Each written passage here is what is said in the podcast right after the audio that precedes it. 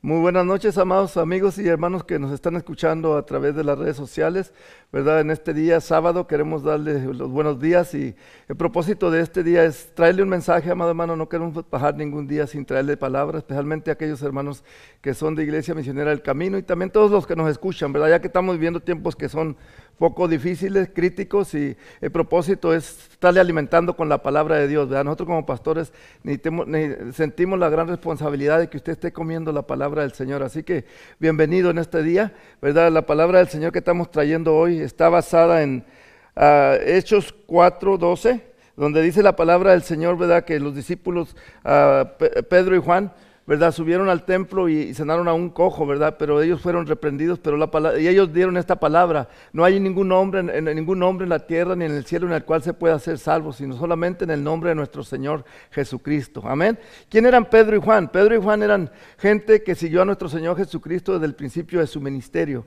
¿verdad? Jesús comenzó su ministerio llamando a ciertos discípulos y ellos fueron uno de los primeros y prácticamente ellos eran pescadores, ¿verdad? Pedro él tenía su barca y andaba pescando cuando Jesús lo llamó, por tanto, en aquel tiempo Pedro y Juan eran ah, conocidos como gente ignorante, gente que no tenían conocimiento, que no tenían sabiduría, y así lo miraba la religión. ¿verdad? Gente, gente ignorante, pero amado hermano, esos dos hombres tenían el mensaje de aquel tiempo más poderoso.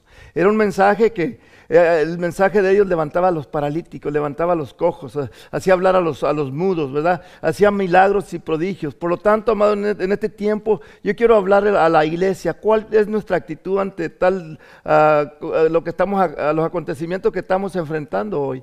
¿Cómo debe ser nuestra actitud? Nosotros tenemos ese mismo mensaje que tenían Pedro y Juan. Así que, amado hermano, nosotros tenemos que caminar sabiendo que llevamos un, mensaje de poder, de autoridad, un mensaje que puede cambiar a las personas que están sufriendo en este tiempo. Así que yo te quiero animar en, este tiempo, amado hermano, hermana, que eres un seguidor de Cristo, ¿verdad? Nosotros tenemos que pararnos en la brecha y empezar a predicar a un Cristo que la gente hoy tiene que escuchar que es el único que puede cambiar. Antes del virus, amado hermano, que, estamos, que está sufriendo la humanidad hoy, había una enfermedad más contagiosa y más peor, ¿verdad? Ese, ese es el pecado. El pecado no solamente te, te, deforma, sino te carcome el alma, te hace una persona que no eres feliz, que no eres contenta. Por lo tanto, amado hermano, si nosotros ah, arreglamos la primera enfermedad, que es el pecado, las demás enfermedades también van a salir.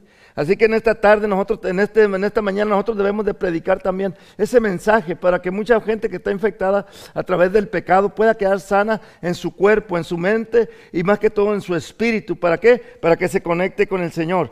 El mensaje de estos hombres, amados, hasta el día de hoy sigue revolucionando al mundo. Amén. Este, este mensaje no ha parado. En cuanto a los religiosos, los religiosos quisieron pararlo. Ahí sí vemos en Hechos 4, 1 al 3, dice que los sacerdotes de aquel tiempo vinieron contra ellos, porque estaban anunciando un mensaje de sanidad, un mensaje de, libertad. Sin embargo, la religión siempre va a estar en contra de Dios.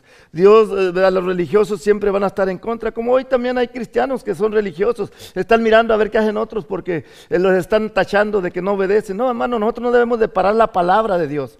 Nadie nos puede callar de que la palabra de Dios tiene que ser predicada. Claro, tenemos que obedecer a nuestras autoridades terrenales, sujetándonos, sometiéndonos, pero la palabra de Dios tiene que ser sobre todas las cosas. Amén. Así que no estés con, muchas las veces con ese espíritu negativo. No, nosotros allí donde estamos, en la casa donde, donde vamos, tenemos que llevar el mensaje que hoy esta humanidad necesita. Amén. Así que yo te invito en esta noche, amado hermano, así como los discípulos se pararon y dijeron, no hay otro nombre en el cual se pueda ser salvos, sino solamente en el nombre de nuestro nuestro Señor Jesucristo. Así que ese mensaje nosotros tenemos que estarlo, estarlo dando continuamente, tanto en las casas, pero más en nuestro hogar, en nuestra familia, en nuestros hijos. Hoy que tenemos a nuestros hijos con nosotros, tenemos a nuestros nietos, a nuestra familia unida, nosotros somos responsables de estar hablando con ellos, de estar trabajando con ellos, porque es un tiempo precioso donde Dios ha querido que nosotros como familia estemos unidos. Amén. Así que estos dos hombres, amado hermano, Pedro y Juan, en cuanto al poder de Dios, a la palabra, eran poderosos.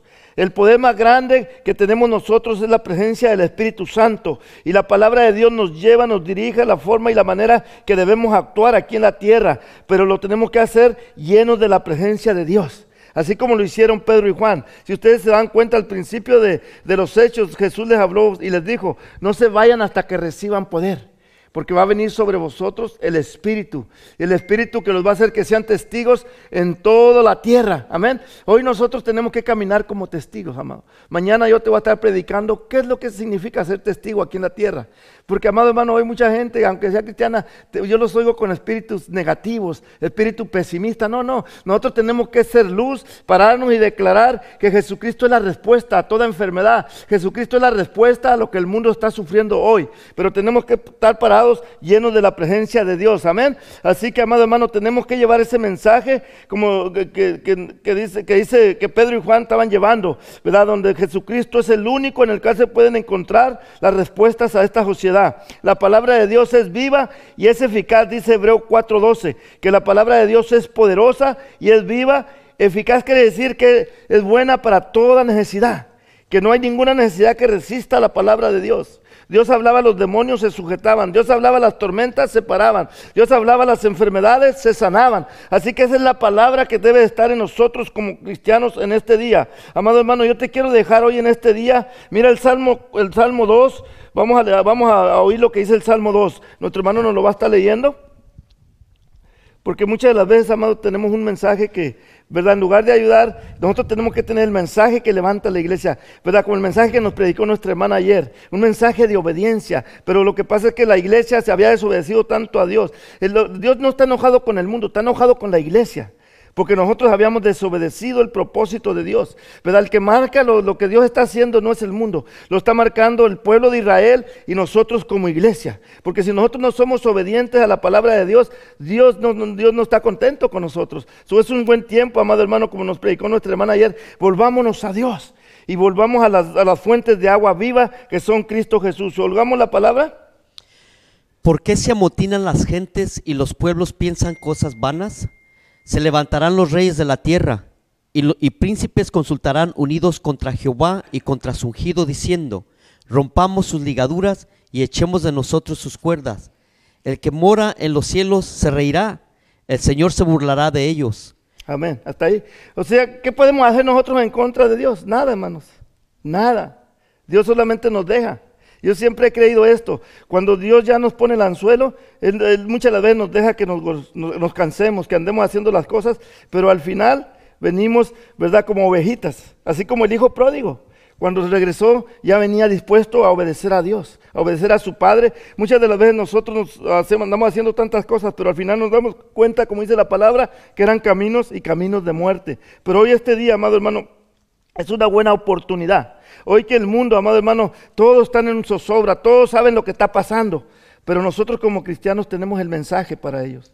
Así que hoy yo te invito en, este día, amado hermano, en esta mañana, a que tú te pongas en las manos del Señor, no te, no te metas ahí en esa cueva, no te quedes en las cuevas como en el tiempo de Israel que se metían en cuevas. Tenemos que salir al frente, tenemos que orar, tenemos que estar continuamente declarando esa palabra para que los que están alrededor de nosotros nos vean que nosotros estamos predicando una palabra que tiene poder, que tiene autoridad. En este día yo te invito, amado hermano, para que, así como Pedro y Juan, estaban haciendo milagros, prodigios a, través del poder del Espíritu Santo, nosotros somos parte de ese pueblo de hoy. Yo quiero orar contigo en esta mañana. Vamos a orar juntos. Levante su mano allí y dígale al Señor, Padre, en esta mañana, gracias por la bendición que nos das de poder escuchar palabra viva y eficaz, palabra que cambia, que transforma, Padre, que cercena los huesos, los tuétanos y que nos hace caminar en el propósito por el cual Dios nos ha llamado. Padre, en esta noche, en esta mañana te damos las gracias por esta gran bendición que nos has dado de poder disfrutar de este nuevo día. Padre, yo bendigo a tu pueblo, los cubro con la sangre de Cristo y declaro que no hay enfermedad, no hay muerte, como dice el Salmo 91,